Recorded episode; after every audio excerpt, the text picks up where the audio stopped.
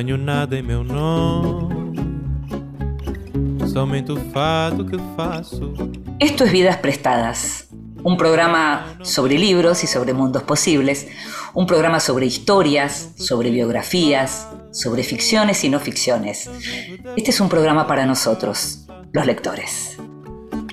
De amores que vão e vêm, nada possuem meu nome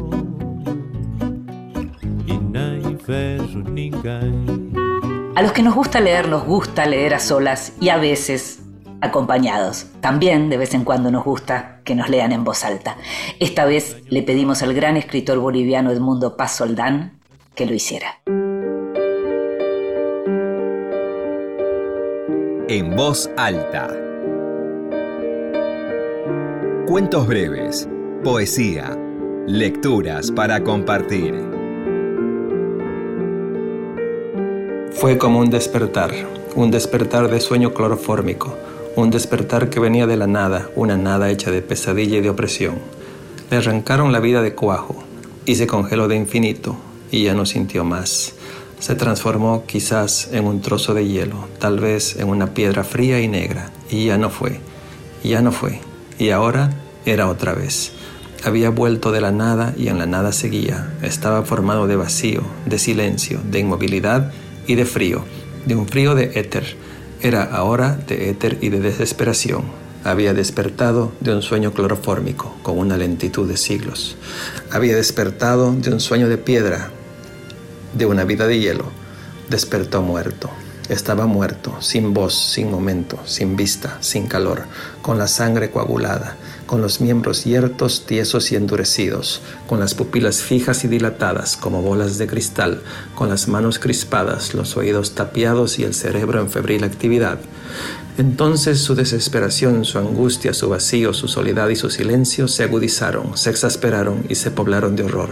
Se llenaron de tinieblas y de nieblas, de penumbras de orto y de oscuridades de pavor.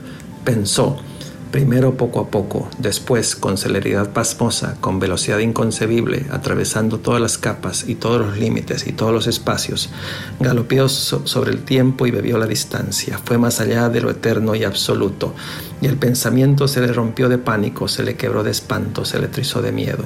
Si hubiera estado vivo, se le habría erizado los cabellos mojados de sudor y se le habrían desgarrado las fauces como ramajes secos. No pudo gritar, ni pudo levantarse y huir estaba amurallado en el ataúd, muerto, definitivamente muerto. Era el oxiso, era el oxiso, el difunto pálido, el extinto lívido, era el finado de los cuentos de ánimas. Y el muerto, el fantasma, sufría tan horriblemente, tan espantosamente como nunca pudieron sufrir todos los vivos. Comienzo de El Oxiso de María Virginia Estensoro.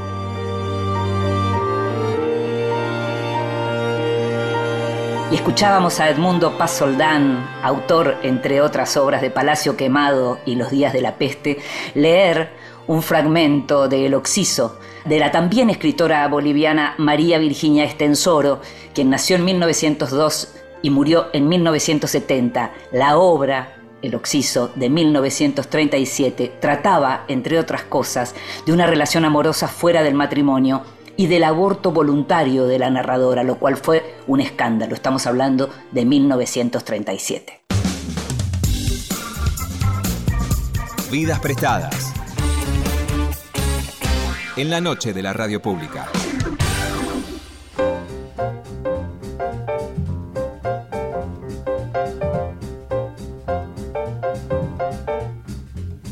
María Rosa Lojo nació en Buenos Aires en el año 1954 hija de españoles, es escritora, docente e investigadora. Es doctora en letras por la Universidad de Buenos Aires y, como te decía, investigadora principal del CONICET. Actualmente también es directora académica del Centro de Estudios Críticos de Literatura Argentina en la Facultad de Filosofía y Letras y Estudios Orientales de la Universidad de Salvador, donde además es profesora titular.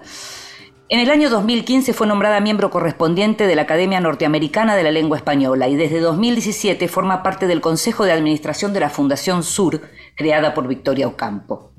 En el año 2019 fue nombrada miembro de honor de la Real Academia Gallega. Su obra, vastísima, incluye libros de microficciones compilados en Bosque de Ojos. Entre sus novelas y cuentos están los libros La Princesa Federal, Una Mujer de Fin de Siglo, Finisterre, Árbol de Familia, Todos éramos hijos, Historias ocultas en la Recoleta, escrito con Roberto Elizalde, un libro exitosísimo, tal vez lo recuerdes, Amores insólitos de nuestra historia, otro libro muy exitoso, y Cuerpos resplandecientes, santos populares argentinos. A lo largo de su carrera, como tantos cargos académicos que te leía recién, Lojo recibió una gran cantidad de premios, tanto en Argentina como en el extranjero. Sus libros fueron traducidos al inglés, al francés, al italiano, al gallego, al tailandés, al búlgaro. Obtuvo premios en la Feria Internacional del Libro de Buenos Aires, en el Fondo Nacional de las Artes, premios municipales en poesía y en narrativa, premio Conex, premio también en literatura infantil por su libro Solo queda saltar. Semanas atrás se publicó Así los trata la muerte, el nuevo libro de María Rosa Lojo, compuesto por una serie de relatos de ficción con personajes históricos como protagonistas que hablan, reflexionan y recuerdan más allá de la muerte. Entre ellos están Eduardo Mancilla, Mariquita Sánchez de Thompson, Dominguito Sarmiento, Victoria Ocampo, Vicky Walsh, Lucio B. Mancilla, Camila O'Gorman, un montón, un montón de nombres que circulan por estas páginas. Te invito a que escuches la primera parte de la charla con María Rosa Lojo. Muchas gracias María Rosa por estar ahí, por atendernos. ¿eh? Muchas gracias. Gracias a vos, Inde, es un placer. María Rosa, ¿cómo se te ocurrió volver al escenario de tu libro de hace 20 años, Historias ocultas en la Recoleta? ¿A qué se debe ese regreso? Bueno, nunca salí del todo de esos escenarios porque tengo muchos libros sobre el siglo XIX y sobre principios del 20 y verás que eh, algunos personajes que aparecen en este, en este nuevo libro son los de mis novelas. Es decir, aparece Lucio Victorio Mancilla, aparece Eduarda Mancilla, su hermana, eh, Victoria Ocampo, de la novela Las Libres del Sur. O sea, las dos novelas anteriores corresponden a, bueno, La Pasión de los Nómades, sobre Lucio, eh, Una Mujer de Fin de Siglo, sobre Eduarda, las Libres del Sur, que es la novela sobre Victoria Ocampo. Em, como editora e investigadora me dediqué muy especialmente a rescatar el patrimonio del siglo XIX, así que es algo que siempre ha estado cercano para mí. Em, Dominguito eh, Sarmiento y Vicky Walsh, mirá dónde, hasta dónde se remontan, en realidad em, Fui invitada eh, a una mm, actividad, un ciclo muy interesante que dirigían Liliana Herr y Arturo Friedman llamado Autopistas de la Palabra en la Biblioteca Nacional. Y ahí ah, presenté una ponencia sobre Dominguito y Vicky, narrar la historia de Silvio Inenarrable, que está en la bibliografía que adjunté al final de este libro. Em, así que bueno, fue otra manera de reencontrarlos y presentarlos a los lectores también. La cuestión de los pueblos originarios es algo que me, apasiona desde hace mucho tiempo. Mm. Y bueno, esto aparece en el canto del chamán con los con Polidoro. y la figura de Polidoro. claro, yo en realidad. muy curioso. Sí, en realidad. Te quería preguntar por, concretamente con todo lo que tiene que ver eh, con la cuestión de la muerte, porque es cierto que todos estos personajes aparecen. Ahora justamente quería preguntarte cómo surgía la, unión de personajes como Vicky Walsh con Dominguito, medio empezaste a contarlo recién, pero ¿cómo fue que se te ocurrió ir al más allá y crear estas especies de, diría, tanatografías? ¿Son tanatografías? En un sentido espiritual, eh, tiene más que ver con los libros tradicionales de los muertos de diferentes culturas eh, que con algo relacionado con cuerpos. Eh, tiene que ver con viajes e itinerarios espirituales, casi viajes chamánicos se podría decir, ya que estamos hablando de, de, Polidoro y del canto del chamán, que es uno de los cuentos. Eh, con lo que los seres hicieron, decidieron hacer con sus vidas dentro de la poca libertad que los seres humanos tenemos, ¿no? Que nacemos cercados por múltiples condicionamientos, pero bueno, eh, estamos obligados a ser libres, a hacer algo con eso que nos tocó. Entonces, eh, todo se replantea del otro lado, que es mm. un modo de revelación y de enfrentamiento con nuestro ser, con las cosas que vimos y con las que no quisimos ver. Eh, es un cambio de perspectiva parecido, supongo, al cambio que provoca en nosotros eh, descolocarnos del mundo eh, que creemos habitual, por ejemplo, con la visión artística. La visión poética, la visión artística son desautomatizaciones de ese lugar donde creemos estar y, bueno, posicionarnos de vuelta en otro. Tiene, tiene que ver con eso especialmente, y bueno, yo me había ocupado ya del más allá en un libro poético que está incluido en, en, Bosque de Ojos, y lo escribí, en lo terminé en, 2000, en 2010 y se llama Historias del Cielo, que trabaja, pero en textos breves, en poemas en prosa y microficciones, cómo sería una experiencia del más allá y todas las paradojas a las cuales nos conduce esa experiencia del más allá. Así que es un clima en el cual me muevo y tiene que ver con mi tradición también de lecturas poéticas y de lecturas filosóficas, desde William Blake hasta, no sé, Swedenborg, en fin. Em. Yo eh, me, quedé, pensando porque eh, estamos hablando, digamos, de esta idea de, que son los personajes y escenarios en los que venís moviéndote en, tu obra de ficción, pero también es cierto que la elección que hiciste a la hora de cruzarlos con otros personajes, ya sea... Eh, eh, digamos, eh, hablando oralmente o eh, a través de las cartas, como por ejemplo el caso de Mariquita Sánchez. en algunos casos los haces volver a escenarios en los que estuvieron. En otros casos no, imaginás nuevos escenarios. lo, de, lo, de, Vicky Walsh con Dominguito es un nuevo escenario, ah, si bien efectivamente... ese no es, porque de alguna forma los dos comparten ese escenario del tigre. Sí. porque eran las casas, Sarmiento tenía una casa en el Tigre y también, eh, también Vicky con su padre. Bueno, pero no, no, fueron conocidos ellos en todo caso, digo, porque, claro, yo me, refiero, por ejemplo, a Victoria con Fanny, que uno sabe, digamos, que tuvieron todo ese vínculo de tanto tiempo, eh, y en este caso son dos personajes que incluso no se cruzaron cronológicamente y sin embargo los, los cruzás. ¿Cómo decidiste eso? ¿Cómo fue surgiendo cada una de estas historias?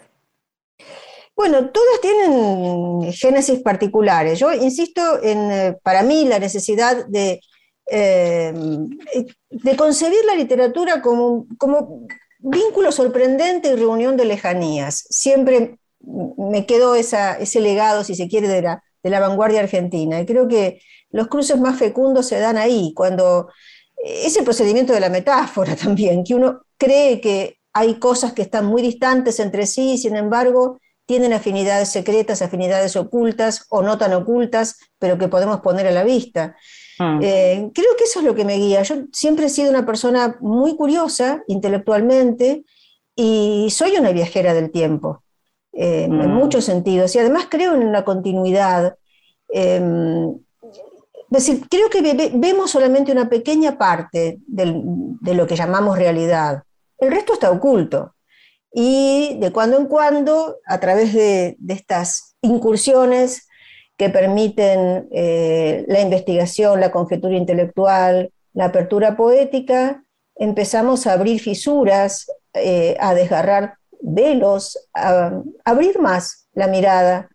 Y entonces eh, se nos ocurren cosas, no sé, cuando volví a pensar en Camilo Gorman, una figura tan familiar para la tradición argentina, una mm heroína icónica, em, bueno, se me ocurrió pensar en Eloísa, eh, esa monja de la Edad Media que es tan adelantada, si se quiere, con respecto a, tantas cosas, ¿no?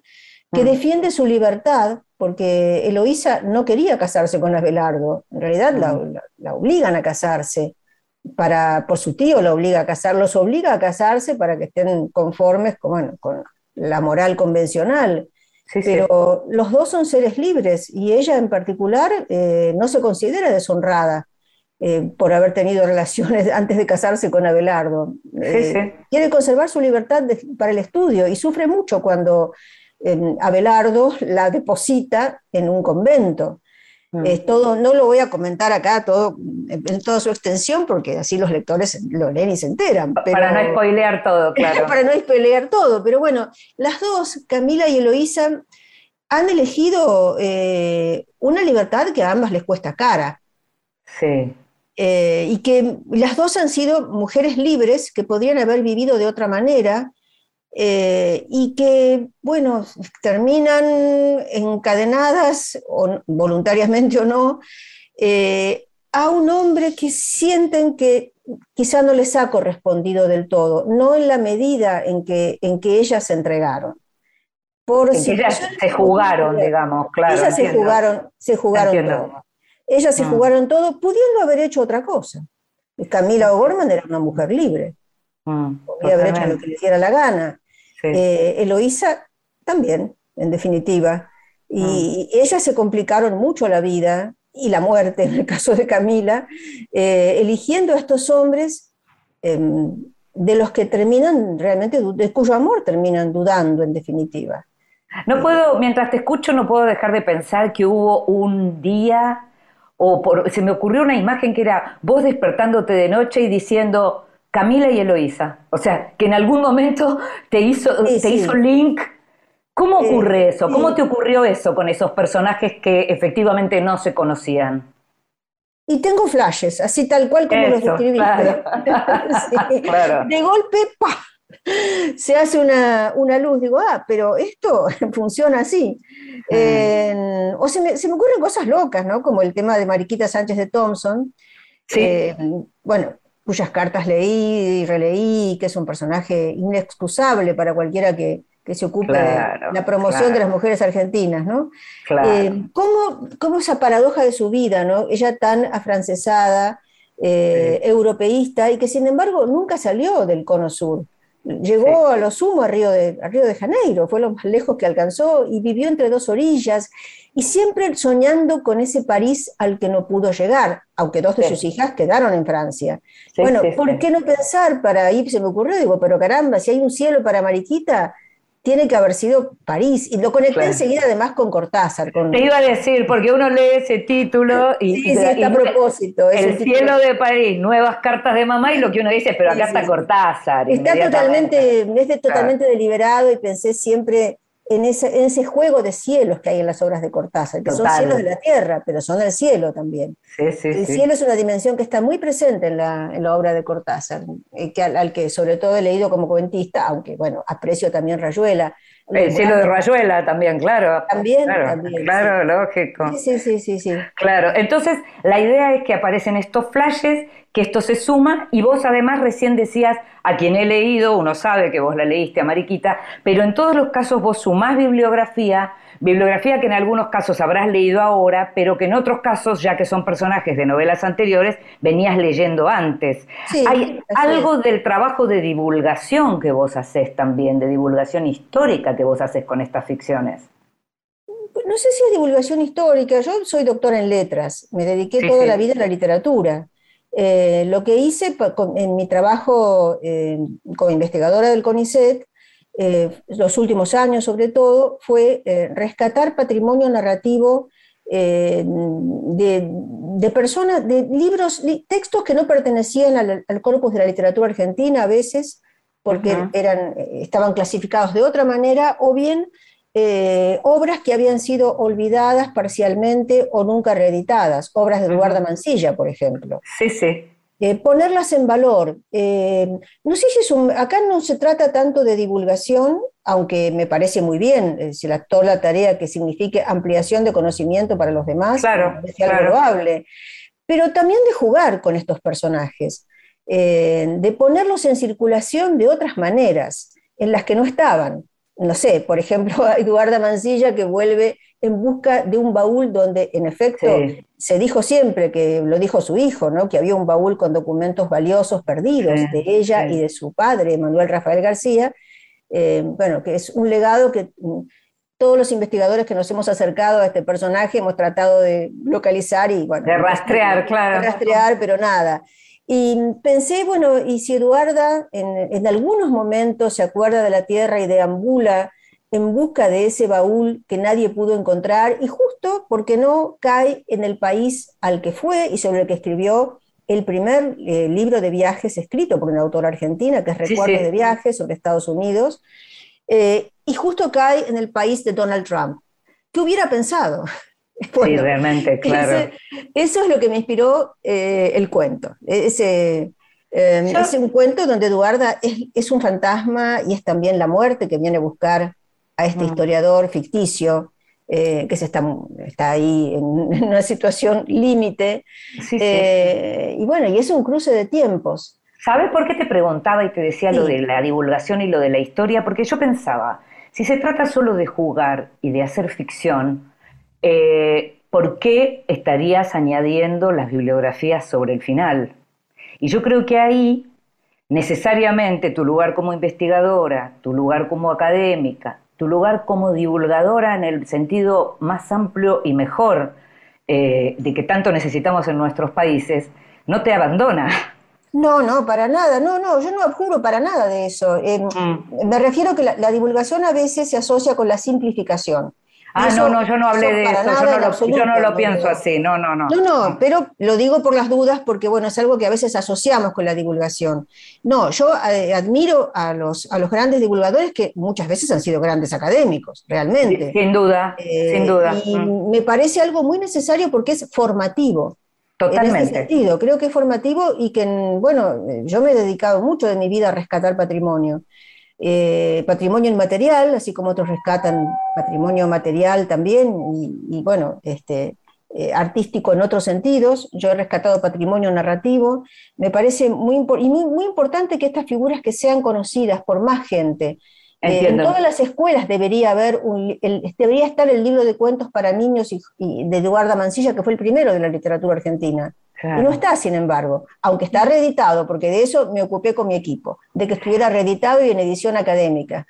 María eh, Rosa, te, invito a que escuchemos un ratito de música y enseguida seguimos conversando de Así los trata la muerte y de tu obra literaria en general.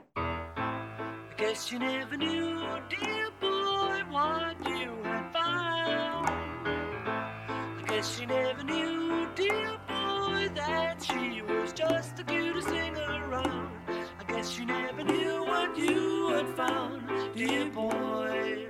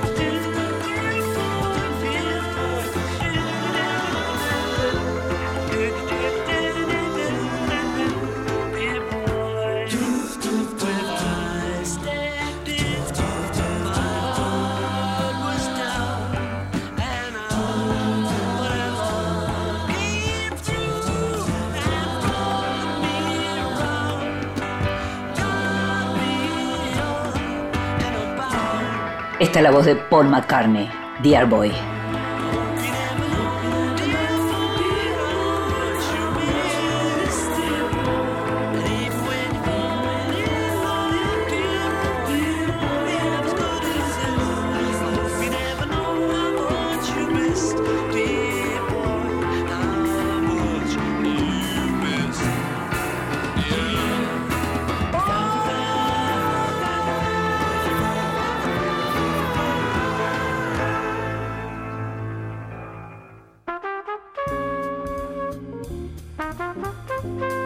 El extranjero.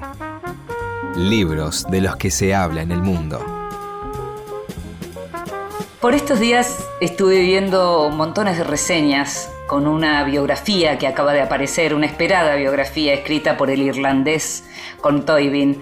El libro se llama The Magician, El Mago, eh, está editado por Viking en inglés y es la biografía de Thomas Mann, ni más ni menos. Tolkien ya había hecho una biografía importantísima antes de Henry James, es decir, ya había abordado personajes súper relevantes de la historia de la literatura, y esta vez, con esta afición que tiene Tolkien por, lo que, por aquella por la idea que hay detrás de las sexualidades reprimidas, de la cuestión de la identidad homosexual en algunos escritores, esta vez em, trata de meterse en lo que fue la cabeza, ficcionaliza la vida de, Thomas Mann, eh, y hay momentos impresionantes, dicen, del libro, como por ejemplo el momento en que después de ganar el premio Nobel en 1929, Toybin lo hace meditar a Mann acerca de cómo su tono literario, pesado, ceremonioso, civilizado, es exactamente identificado por los nazis recién ascendidos como lo peor, lo que más detestan.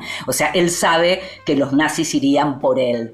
Eh, Thomas Mann, eh, que, había, que por supuesto era alemán, pero que vivió prácticamente toda su vida fuera, porque se había ido en algún momento a Londres, eh, vivió muchos años en los Estados Unidos, de donde se fue ya con el crecimiento de, la fuerza del macartismo que, como, como, persecutorio y terminó muriendo en Suiza. Eh, Mann había nacido en 1875, murió en 1955, fue uno de los grandes escritores naturalmente del siglo XX, autor de La montaña mágica, de los Buddenbrock, de Muerte en Venecia, que tal vez si no leíste la novela, a lo mejor viste la película maravillosa de Conti eh, y lo que hace, parece, Toybin, por lo que dicen los críticos, las reseñas del Guardian y de otros medios, es que equilibra de forma magistral lo privado y lo público y va a través de la trayectoria de Mann desde su patriotismo original hasta la decepción, de manera muy delicada y sin prejuicios. Eh, aparece mucho el Thomas Mann padre de todos esos hijos que tuvo con su esposa Katia. Eh, aparece todo esto que hablábamos recién acerca de la cuestión de la sexualidad. Es decir, es un libro que está siendo como muy esperado, ojalá lo traduzcan al español. Toybin es un autor, es un periodista y un narrador también conocido acá en la Argentina, y esperar este El Mago es una tarea entre, que para muchos de nosotros, entre quienes por supuesto me incluyo. Estás escuchando Vidas Prestadas con Inde Pomeráñez.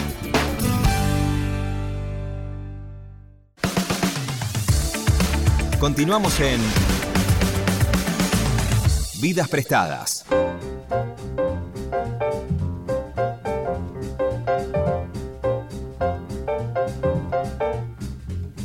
Seguimos en Vidas Prestadas, este programa sobre libros y sobre mundos posibles. Y hoy estamos conversando con María Rosa Lojo, que acaba de publicar su libro Así los trata la muerte, Voces desde el cementerio de la Recoleta, y en donde estamos repasando el germen de estas historias, que son historias de ficción, pero que tienen detrás una trama histórica importante. Mm, María Rosa, en términos familiares, vos estás muy vinculada con todo lo que tiene que ver con Galicia. Sí, sí. Tu padre era de Galicia. Me gustaría que me cuentes o que nos cuentes un poco cómo es tu vínculo con la cultura gallega. Bueno, lo recibí desde muy niña porque papá tenía una gran nostalgia de su tierra y con el, plus de que mi mamá era, mamá española también, pero no gallega, era madrileña.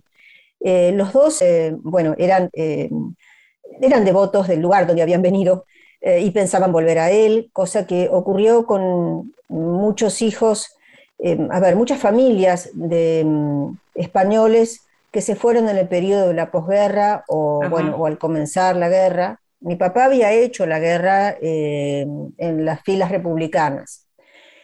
Eh, después de que Franco, bueno, triunfó, mm. hubo un interregno de esperanza en muchos del sector republicano pensando que eh, el triunfo de los aliados podía eh, provocar una caída de Franco, cosa que no ocurrió. Y cuando perdieron las esperanzas, bueno, eh, los que quedaban, muchos de ellos se terminaron de ir, cosa que pasó con mi papá, que tenía dos hermanos en la Argentina ya, porque como sucedía también con familias españolas, tuvieron en, las mismas familias oleadas migratorias. mis abuelos se habían conocido en la Argentina mis abuelos gallegos. Habían emigrado cada uno por su lado y se habían conocido acá, así como mis padres se conocieron en la Argentina también. Y en la Argentina tuvieron dos hijos, pero después eh, mi abuelo Ramón volvió porque sus padres lo llamaron. en la Galicia rural había una tradición eh, ancestral de que eh, un hijo, el hijo que elegido o el hijo mayor, se quedaba con los padres y las principales fincas. Y bueno, ese fue el convenio que mi, abuelo hizo con sus propios padres, de manera que volvió y tuvo más hijos allá. Mi papá nació allá, pero eh, dos hermanos nacieron acá y mm, en, los peores momentos, eh, o sea, cuando España se derrumbaba, bueno, el, mayor emigró antes con ciudadanía argentina, y el otro hermano que le seguía, mi tío Juan, tuvo que emigrar forzosamente porque lo perseguían por razones políticas. Era suscriptor de la revista Cultura Proletaria y fue denunciado por ese hecho y lo fueron a buscar a casa de mis abuelos. Impresionante. Eh, y, él, y él huyó por, por Portugal. Y desde mm. Portugal, eh, bueno, llegó a la Argentina con la ciudadanía argentina. Eh, mm. y mi papá se reunió con ellos, ¿no? después de haber hecho la guerra en España, de haber estado detenido un tiempo, luego libre y finalmente decidir exiliarse en la Argentina. Mm. Em, las historias, yo leía mucho en casa de niña, ¿no? Mi mamá era, había sido librera. Eso te iba a preguntar, porque la, literatura te viene más por tu mamá, ¿no? Sí, sí, la literatura eh, escrita sobre todo por mi mamá porque eh, bueno, era una, una, lectora apasionada y además había, había sido, como te decía, librera. Cuando llegó a la Argentina se empleó la librería de Harrods, por ejemplo, las ah. tiendas Harrods que todavía existían. Qué bien, y, mi papá eh, valoraba muchísimo la educación y, los libros desde ya, pero era un gran narrador oral. En la sobremesa de los domingos hablaba mm. sobre Galicia, sobre, el, sobre el mundo que había dejado. Y realmente era cautivante. Yo me quedé presa del, encanto de ese mundo, que no era como el que yo veía, em, que tenía algo de arcaico, de mágico. Em, eso lo transmitía con una, enorme fuerza. Y bueno, de esa combinación creo que nació mi literatura también. Eh, y esa, esa, sensación de estar en un corredor, siempre en un vaivén entre dos orillas, eh, toda mi vida seguí vinculada a, Galicia, además como investigadora, porque trabajé sobre los gallegos en el imaginario argentino, un libro de investigación importante que se publicó en España y que tuve dos inestimables colaboradores, Marina Guidotti y Ruiz Farías, los dos docentes e investigadores. Y bueno, yo dirigí esa, esa investigación y uno de los personajes aparece en, también acá, en este libro, José María Calaza, que fue ah, un héroe gallego y argentino, porque era el jefe, el gran jefe de bomberos. De bomberos, claro, claro. Que va al infierno a ver a Nerón, pide permiso para ver a Nerón en, en el infierno que, a Nerón le toca, a él no, porque, bueno, hizo cosas mejores en su vida que Nerón. Todo eso eh, se cruza. Yo leí alguna vez eh, una entrevista en la que hablaba de las huellas, ¿no? De la guerra, no solo de quien estuvo activamente participando en combate, sino justamente hablabas de tu madre, de las huellas que quedaron en relación a tragedias eh, que, rodearon a las personas. las personas claro. Eh, y todo eso debe haber influido muchísimo también en tu vida y en tu obra, imagino. Y yo soy fruto de la guerra. Eh, bueno, podría decir Bellum me fecit, la guerra me hizo, porque si no, mm. si no hubiera sido por la guerra, mis padres no se hubieran conocido, no se hubieran ido, y bueno, así nací yo. Como una planta aventureira. Eso es una expresión gallega que se refiere a las, a las plantas que nacen en los resquicios de los muros, los que rodean las mm. fincas. Eh, yo me sentí muchas veces así, como nacida en un intersticio, en una grieta, eh, y, no sé cómo, bueno, eh, logré desarrollarme ahí, en ese hueco, en una situación inestable, pero por otro lado muy interesante. Y, y, debo decir que Galicia ha sido también muy generosa conmigo, que, bueno, soy una, siempre se refieren a mí como gallego argentina, y bueno, fui, fui elegida, eh, todavía no pude ir, no pude hacer el ingreso efectivo por la pandemia, pero eh, fui elegida miembro de honor de la Real Academia Gallega, de lo cual me siento muy orgullosa y muy reconocida. Y además me han traducido en Galicia y bueno, y he publicado varias cosas allá y tengo un vínculo continuo. Eh, y, hasta mi hija, bueno, tengo una hija en Berlín, hablando de migrantes. claro. Mi hija en Berlín, que es artista visual y que este año, en las vacaciones de allá, hizo el, camino de Santiago, pero de una manera muy rara, es muy original. Tomó em, desde Gijón hasta Santiago de Compostela yendo por la costa, por el mar. Eh, Mm. Es fotógrafa, además es fotógrafa, así que eh, ya he visto algo de lo que sacó, que creo que va a ser un tesoro, ese, Qué maravilla.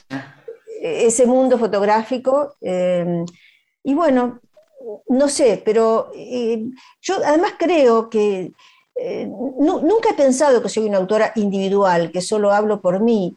Me parece que, tal vez creo que en todos los escritores, pero yo lo siento de manera muy particular, que somos canales, eh, cauces por donde fluyen muchas voces y fluyen las voces colectivas y somos parte de una red o de una constelación. Eh, Eh. te escucho, te escucho decir esto y no puedo evitar pensar que sos posiblemente la mayor especialista en la obra de Ernesto Sábato. Y me gustaría preguntarte, ¿cómo surge tu interés por la obra de Sábato? Bueno, es, un interés, in- a ver, tiene dos fuentes. Una, la fuente de la lectura espontánea. Eh, yo había leído El túnel, sobre héroes y tumbas, que son, son obras muy impactantes en la juventud, realmente impactan mucho. Sábato es un autor, era un autor, y creo que sigue siéndolo, ¿eh? un autor que tiene un poder de conexión con el mundo eh, de los jóvenes por las situaciones extremas y absolutas que aparecen en- en- en su literatura. Sí. Pero después me, me empezó a interesar eh, desde un lado más teórico, porque yo trabajaba en mi tesis, que era una tesis sobre todo de poética, sobre símbolo literario, sobre construcción de símbolos. Y bueno, desemboqué ahí en la obra de Sábato. Había empezado con Borges y con Marechal, y eh, Sábato se me impuso ¿no? como un tema em, de estudio importante. Eh, no me arrepentí para nada de ello, encontré realmente un, un mundo, un mundo de claroscuros en todos los sentidos en, en su obra Sí. eh, y de exploración de los orígenes, algo tan, tan ligado a, mi pro- a mis propias búsquedas. Por eso te preguntaba, claro, Sí, exacto. Sí, Sí. de exploración del origen, eh, de historia de los vencidos, porque eh, la historia, eh, la gran épica en la obra de Sábato pasa por la historia de un derrotado, que es Lavalle, en Sobre héroes y tumbas. Sí, claro. Finalmente el bando de Lavalle se va a imponer, pero Lavalle mismo es un derrotado y además es un culpable. Es un héroe muy particular, eh, es un héroe fratricida. Eh, la guerra civil recorre la obra de Sábato, ¿no? Eh, esa novela tan importante de la que yo fui eh, editora responsable, coordinadora, le- colaboró gente muy valiosa, Norma Carricaburo, que fue, tuvo a cargo la edición filológica, Mm. eh, y después colaboradores de todas partes del mundo. Pero bueno, a mí me tocó eh, ser la, la coordinadora de la edición, que tiene más de mil páginas, ese, ese tomo. Impresionante. Y Mm. Eh, bueno, eh, creo que hay eh, muchas puntas en la obra de Sábato que se conectan profundamente con mi propia historia, con la historia colectiva argentina y la historia, la historia de España también, ¿no? La historia Ah. de ese país desgarrado del cual mis padres venían. Vos alguna vez dijiste algo así como toda mi literatura fue una reapropiación del lugar donde caí. Sí, Tuve que buscarme a mí misma y convertirme en madre de mi patria, parir una patria. sí, sí, muy bien. Eh, me gusta mucho esa, Sí. me gustó mucho esa frase y me parece que tiene que ver un poco también con lo que estás diciendo y el modo en que construiste una obra, ¿no? Sí, porque yo era, eh, estaba desposeída totalmente de esa tradición eh, que me, hubiera posibilitado un arraigo. Yo no la pude recibir de mis padres, la tuve que hacer. Por eso eh, también me sentí siempre tan conectada con esa figura de la patria hija que está en la obra poética de Leopoldo Marechal. Que me Mm. parece una enorme belleza, esa patria adolescente en formación que, que- que surge en sus textos de, de juventud. Eh, y, y para mí fue una realidad, fue un, un imperativo casi. Bueno, eh, este lugar del cual mis padres se quieren ir porque quieren volver al suyo, sin embargo, es el lugar donde, donde yo caí, crecí, me arraigué, aunque fuera como planta aventureira en las, en las grietas de un muro. Estoy acá, ¿y qué hago con esto? ¿no? Y, bueno, ahí empecé a leer. eh, el, el que me abrió las puertas de la literatura argentina de un lado no ortodoxo, por fuera de la escuela, eh, fue Lucio Victorio Mancilla, con los siete platos de arroz con leche, Mm. que es el testimonio de un viajero, un, un- un viajero a los extremos, a las antípodas, porque Lucio había llegado a Calcuta, nada menos, se había hecho un viaje alucinante por Oriente, había vuelto por Europa, muy jovencito y había regresado a una Argentina en la cual estaba a punto de caer su tío, Juan Manuel de Rosas. Esa escena en que Rosas le lee el manifiesto que piensa presentar ante la legislatura, en las vísperas de su caída prácticamente, donde aparece Manuelita trayéndole un plato tras otro de arroz con leche, y Lucio no puede dejar de escuchar a ese hombre poderoso, pero a punto de caer, que le lee y le lee y le lee mientras él está como hipnotizado. Bueno, eso fue una escena fundacional para mí, una mm. escena de definición eh, de una Argentina alternativa, una Argentina por fuera de, los, de todo registro eh, oficial, si, mm, si bien la palabra oficial puede incluir muchas cosas, pero un registro insólito, inaudito. Yo no lo había oído, ese registro. Era inaudito en, el sentido literal del término. Y me enganché muchísimo y bueno, seguí por ahí, seguí por esa senda de lo inaudito, buscando las voces perdidas. Mm. Ahí te quería volver a ya la última pregunta y que tiene que ver de nuevo con, tu nuevo libro y volvemos a Vicky Walsh y a Dominguito y este encuentro en donde aparecen los dos que se arriesgan en combate un poco más de la cuenta, por decirlo así? Sí, los dos tienen experiencias parecidas. No se trata de ideologías parecidas, porque al contrario, se pelean por las ideologías, por la concepción de la patria que tiene cada uno, porque sus tiempos históricos son muy diferentes. Entienden por patria, por civilización, bueno, ya lo dice el cuento, entienden por cada concepto cosas distintas. Pero sus experiencias humanas los acercan. Los dos son muertos muy jóvenes, muertos que han querido ser heroicos, eh, que se han prácticamente inmolado eh, y que tienen padres que también se parecen en muchos sentidos. Claro, es, eh, así. Periodistas, polemistas, hombres de política, hombres poderosos en el sentido de, su ser. Sarmiento fue un hombre además de gran poder obviamente político, pero además era un ser poderoso, ¿no? Eh, lo mismo que Walsh. Y bueno, y ellos buscaron sus caminos, buscaron sus caminos. En parte esas muertes, y de alguna forma también son actos de autoafirmación, de rebeldía, de demostrar, yo puedo hacer esto. Esto es una conjetura mía, personal, desde ya, pero, para eso escribo ficción también. Para eso, está, eso te iba a decir, para eso están los escritores. Por supuesto, para eso estamos los escritores y bueno, nosotros nos imaginamos a estos personajes como nos parece.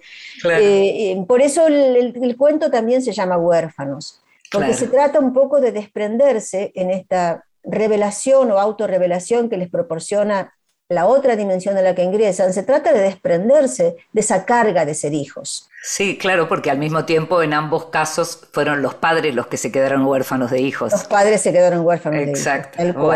Eh, también tiene ese sentido, así María Rosa, te agradezco muchísimo que hayas estado ahí para conversar con nosotros sobre Así los trata la muerte, este libro en donde eh, que, que tiene como bajada voces desde el cementerio de la Recoleta y que cruza historia argentina con historia también de otros lugares, historias de todos los tiempos y sobre sobre todo vidas tan interesantes que siguen más allá de la muerte. Muchas gracias. Muchísimas gracias a vos, Cindy. Es un, privilegio realmente hablar con vos. Muchas gracias. Eh. Un abrazo. Amo tanto y de tanto amar. Acho que ela é bonita. Tem um olho sempre a boiar e outro que agita. Tem um olho que não está meus olhares evita e outro olho a me arregalar sua pepita. A metade do seu olhar está chamando pra luta aflita e metade quer madrugar na bodeguita. Se seus olhos eu for cantar, um seu olho e outro olho vai desmanchar toda a pintura. Ela pode rodopiar e mudar de figura. A paloma do seu mirar vira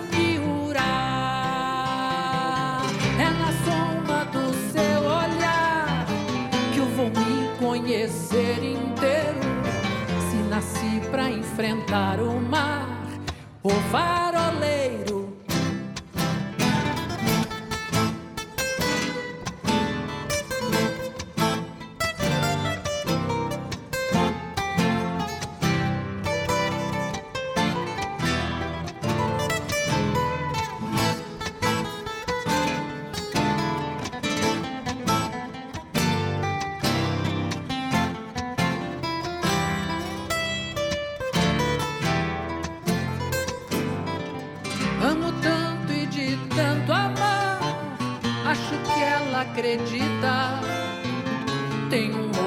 No sabes lo que me gusta esta versión de Ney Mato Grosso de Tanto Amar de Chico Buarque.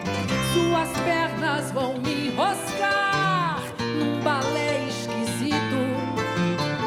Seus dois olhos vão se encontrar no infinito.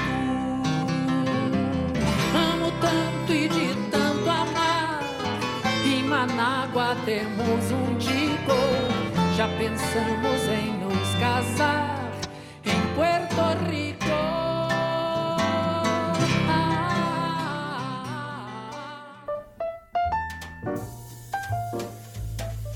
Te regalo un libro. Recomendaciones y sugerencias para tomar nota.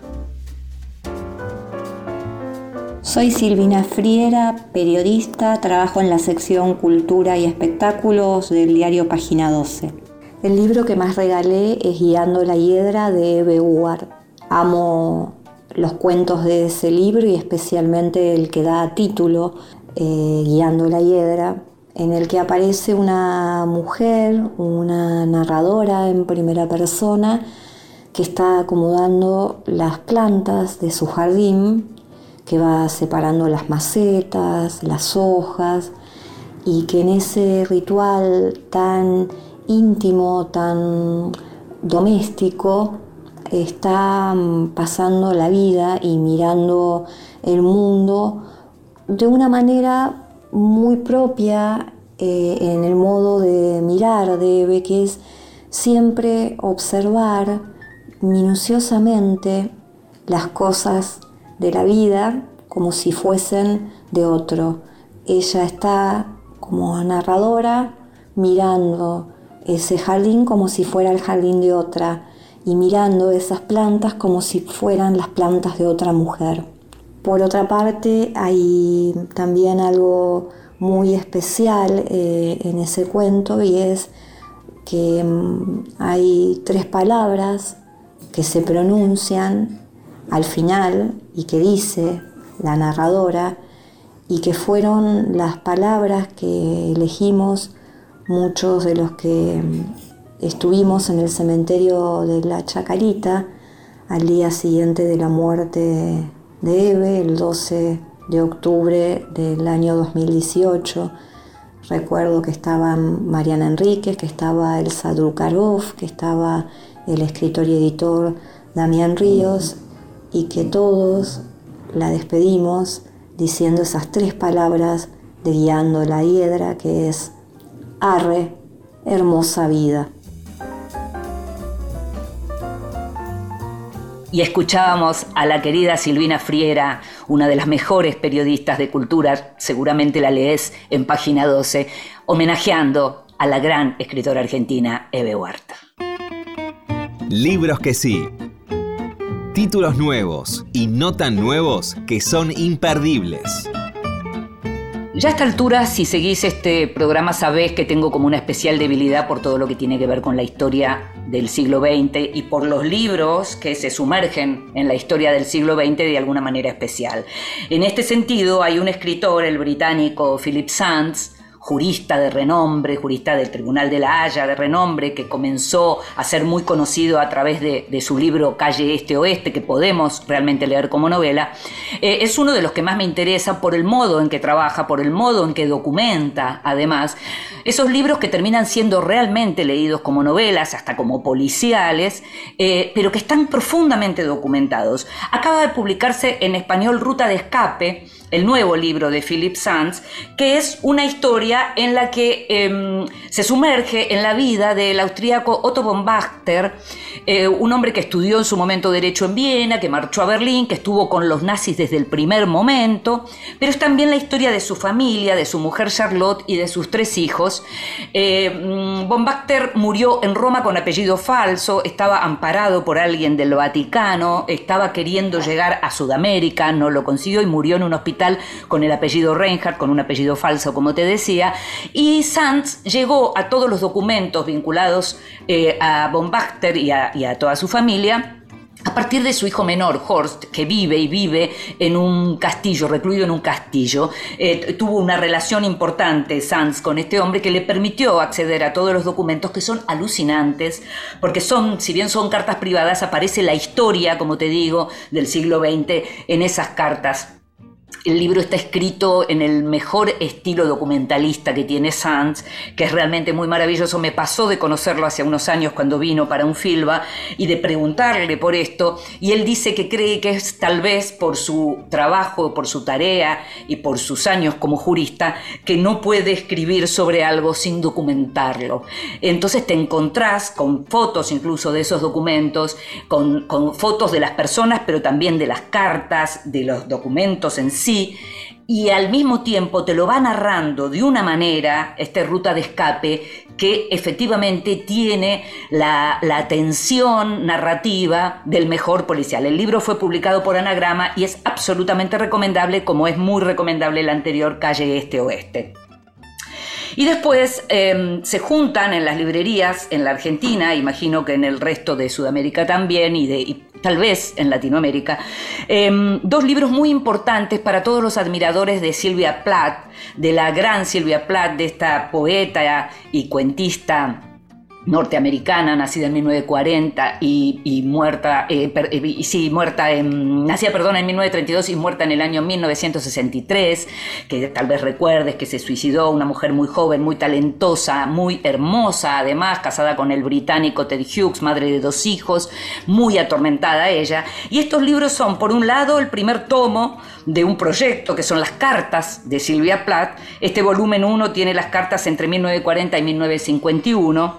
Eh, fue publicado por la editorial Tres Hermanas. Y después los diarios completos en una edición de Karen Kukil, los diarios completos de Silvia Plath, publicados por la colección Vidas Ajenas de la editorial de la Universidad Diego Portales de Chile. Son libros voluminosos, sobre todo el de los diarios completos, pero libros en los que podés encontrar ese otro costado de la poeta atormentada, de la autora de La campana de cristal, de Ariel del Coloso, eh, alguien que eh, ganó post-mortem en 1982 el Pulitzer, su marido Hughes, con quien tuvo una relación muy complicada, reunió esos poemas que finalmente ganaron ese Pulitzer y podés encontrar sus reflexiones, eh, sus vínculos con, sus amistades. También es algo muy interesante cómo podés entrar al siglo XX, sobre todo, digamos, a la parte del occidente más poderoso del siglo XX, si se quiere, y el occidente intelectual de esos años, a través de estas cartas y de los diarios completos de esta mujer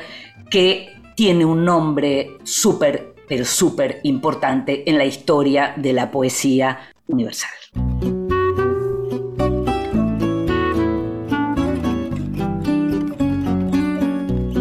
Y llegamos al final de este Vidas Prestadas. Vas a poder escucharlo cada vez que quieras en la página de Radio Nacional o en tu plataforma de podcast favorita. En la operación técnica, como siempre, estuvo Jorge Falcone. Produciendo este programa y consiguiendo todo y mucho más, Gustavo Kogan. Me llamo Inde Pomeráñez. Nos estamos escuchando. Chao.